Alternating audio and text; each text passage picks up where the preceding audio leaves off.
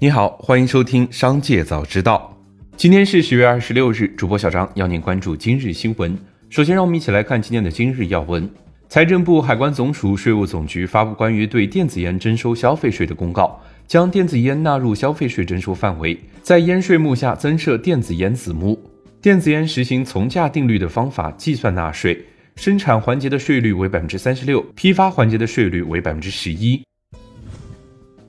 二十五日，有媒体报道称，预售首日李佳琦直播间观看人次达到了四点六亿，共上架了二百九十一个商品，GMV 达到了二百一十五亿元。对此，美万工作人员回应称，该数据不实，没有任何的相关依据。他们已经给相关媒体发放了律师函。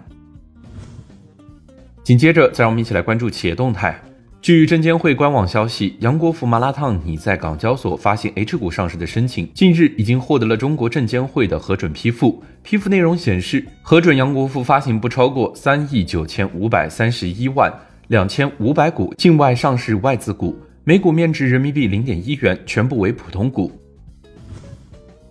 针对机构持股比例巨降，贵州茅台回应称，机构股东持股变化情况不实。公司二零二二年第三季度报告披露的公司前十名股东合计持股比例是百分之七十一点五四，前十名股东之后还有大量的机构股东。二零二二年第四季度，公司将继续紧紧围绕战略目标和年度工作安排，全力以赴深化改革、开拓创新，推动高质量发展，努力实现发展目标，为股东创造更多价值。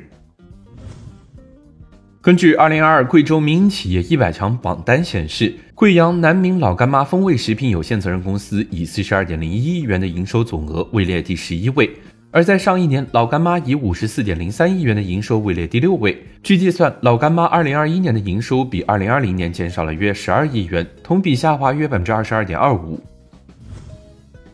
十月二十五日，极客发布旗下最新豪华 MPV 车型极客零零九的官网和配置信息。车辆的空间表现是其不小的卖点。在其公布的内饰官网中，有广告模特坐在第三排看吸顶电视的场景。理想汽车 CEO 李想犀利点评：怎么感觉蹲在了后备箱？三排座椅好像没了。对此，吉利集团副总裁杨学良回应称：别瞎说，没蹲后备箱，这是二排调到最后的三排空间，欢迎亲自对比体验。十月二十四日上午，盛虹科技发布公告称，公司与珠海格力金融投资管理有限公司。广发前河投资有限公司组成的投资联合体 ST 方科的管理人正式提交重整投资方案。ST 方科技方正科技至此报名参加 ST 方科重整的投资者达到了三家，另外两家分别是美的集团与珠海华发。重整工作有序推进，让市场看到了昔日 PC 巨头方正电脑东山再起的希望。据东航消息，首架 C 九幺九飞机将于今年十二月交付东航。东航将全力通过全面合作、全程参与、全力以赴，切实承担起首家商业运营 C 九幺九大型客机的重大政治责任，确保飞出安全、飞出志气、飞出品牌、飞出效益。以价值投资闻名的投资人段永平二十五日公布加仓腾讯控股 ADR。此前，他已于今年的二月、三月、四月、八月和十月十三日加仓。二十五日凌晨，他表示又买了一点腾讯，虽然不知道到底发生了什么，还转发了其他网友的留言：公司赚的钱最终会买自己的。投资者信心是公司以外的事情，不应该考虑，并回复称：看看苹果就明白了。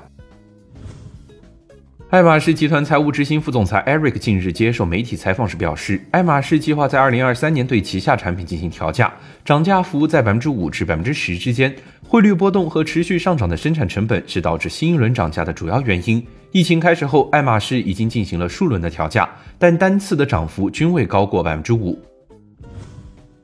紧接着，再让我们一起来关注产业消息。今年以来，上市公司频现第二代接班的案例，第一代民营企业家开始退居幕后，A 股市场进入子承父业高峰期。Win 的数据显示，目前 A 股上市公司的董事长有四十四位是九零后，有三百二十二位是八零后。据不完全统计，今年 A 股市场至少已经有十八家上市公司完成了子承父业，其中年龄最小的是一九九八年出生的春丽医疗董事长史文林，也是 A 股市场目前最年轻的董事长。据中国政府网十月二十五日消息，促进个体工商户发展条例已经二零二二年九月二十六日国务院第一百九十次常务会议通过，现予公布，自二零二二年十一月一日起施行。促进个体工商户发展条例指出，为了鼓励支持和引导个体经济健康发展，维护个体工商户合法权益，稳定和扩大城乡就业，充分发挥个体工商户在国民经济和社会发展中的重要作用，制定本条例。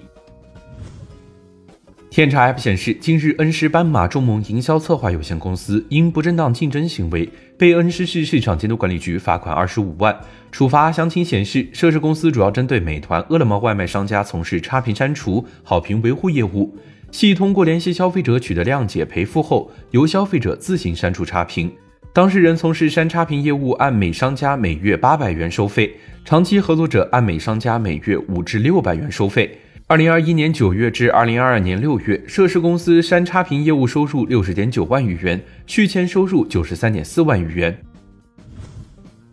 最后，再让把目光放向国际。据塔斯社十月二十四日报道，美国百胜全球餐饮集团发布消息称，将俄罗斯的肯德基餐厅及其运营系统和主特许经营权出售给当地特许经营商智能服务公司。据报道，根据协议条款，买方将负责为所购餐厅更换不同于百胜概念的名称，并保留整个俄罗斯团队的工作岗位。双方正在等待监管部门的批准。交易结束后，百胜集团将停止在俄罗斯的企业存在。